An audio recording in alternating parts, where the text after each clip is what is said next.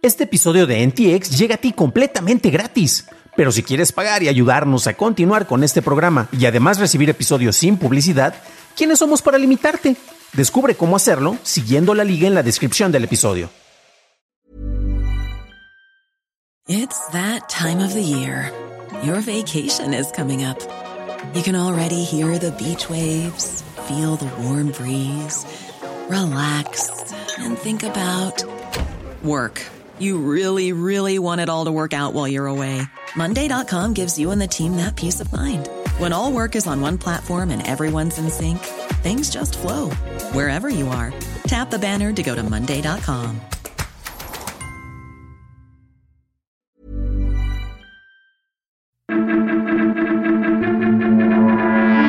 Estas son las noticias de Tecnología Express con la información más importante para la segunda semana de agosto del 2021. Soy tu anfitrión, Dan Campus.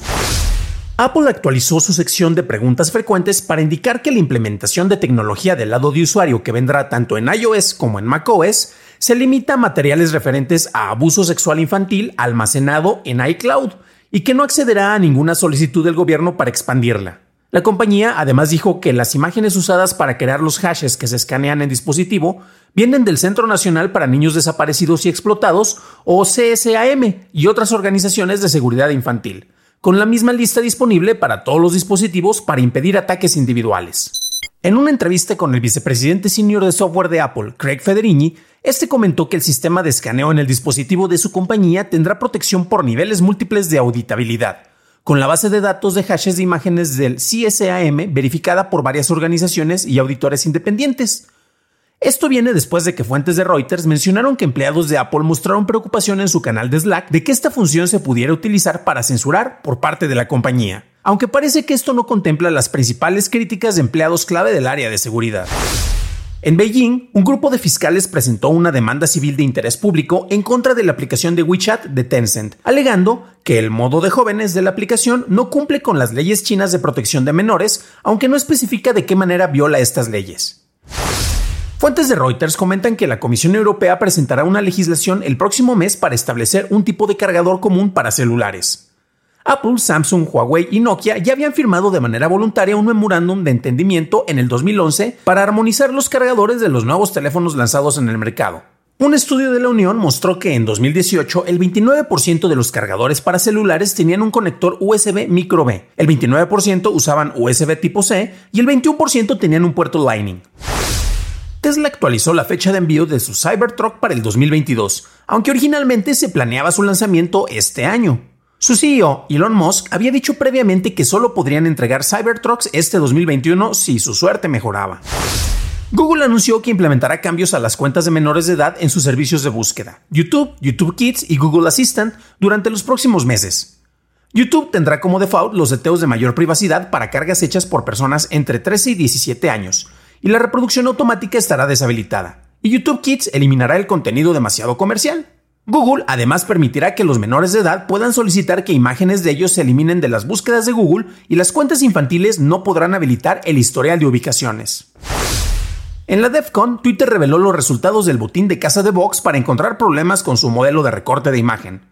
El resultado principal mostraba que el algoritmo prefería rasgos femeninos, delgados, juveniles, de colores de piel claros o cálidos y piel suave. En segundo lugar, se encontró una parcialidad en contra de personas con cabello canoso, mientras que en tercer lugar se mostró que se favorecían las imágenes con texto en inglés por encima del árabe. Los suscriptores de Disney Plus aumentaron en más de un 100% este año para llegar al tercer trimestre con 116 millones de suscriptores de paga, superando las expectativas de analistas. Por su parte, los suscriptores de ESPN Plus se incrementaron en un 75% para llegar a 14.9 millones, mientras que Hulu solo creció en un 21% para llegar a 42.8 millones durante el mismo periodo. En México se anuncian los precios de la plataforma de streaming Star Plus, el servicio que contará con los contenidos de Fox, el cual tendrá un costo de 199 pesos al mes o de 249 si se adquiere en combo al contratarlo con el servicio de Disney Plus. El servicio incluirá el contenido que no tiene cabida en la plataforma familiar del ratón, todas las temporadas de Los Simpson, así como deportes en vivo de ESPN. Samsung anunció el lanzamiento del Galaxy Z Fold 3 con un costo de 1.799 dólares. Incluye las características de un teléfono insignia con Android, con pantallas interiores y exteriores de 120 Hz, una película protectora 80% más fuerte en la pantalla plegable, una bisagra 10% más robusta, resistencia al agua IPX8, soporte para la S Pen y una cámara para selfies de 4 megapíxeles debajo de la pantalla. La compañía además anunció el Z Flip 3, el cual tendrá un costo de 999 dólares y cuenta con una película de protección de pantalla 30% más fuerte, pantalla principal de 120 Hz y una pantalla exterior cuatro veces más grande que la del Flip original. Ambos modelos serán lanzados el 27 de agosto. La plataforma financiera descentralizada Polynetwork reveló que alguien robó el equivalente a 611 millones de dólares en Ethereum, Shiba Inu y otras criptomonedas el pasado 10 de agosto. Sin embargo, el atacante ha empezado a regresar millones en fondos y The Block reportó que hasta el momento 256 millones han sido devueltos. La firma de seguridad Slow Mist reportó que rastreó información que identificaba a los perpetradores. En Reino Unido, los hallazgos provisionales hechos por la Autoridad de Mercados y Competencia sobre la adquisición de Giphy por parte de Facebook encontraron que este acuerdo impacta de manera negativa la competencia entre redes sociales. La autoridad ordenó a Facebook el deshacer el trato y vender Giphy en caso de que su reporte final confirme estos hallazgos. De acuerdo con el vicepresidente de marketing en publicidad de productos de Facebook, Graham Moth, la compañía está en etapas tempranas para evaluar varias técnicas de mejora de privacidad que muestran anuncios personalizados sin saber algo sobre la persona en específico que los va a ver. Mod dijo que ve que los anuncios personalizados evolucionarán de manera significativa durante los próximos cinco años y que el invertir temprano en ello habilitará a que Facebook ayude a dar forma al estado futuro del ecosistema publicitario.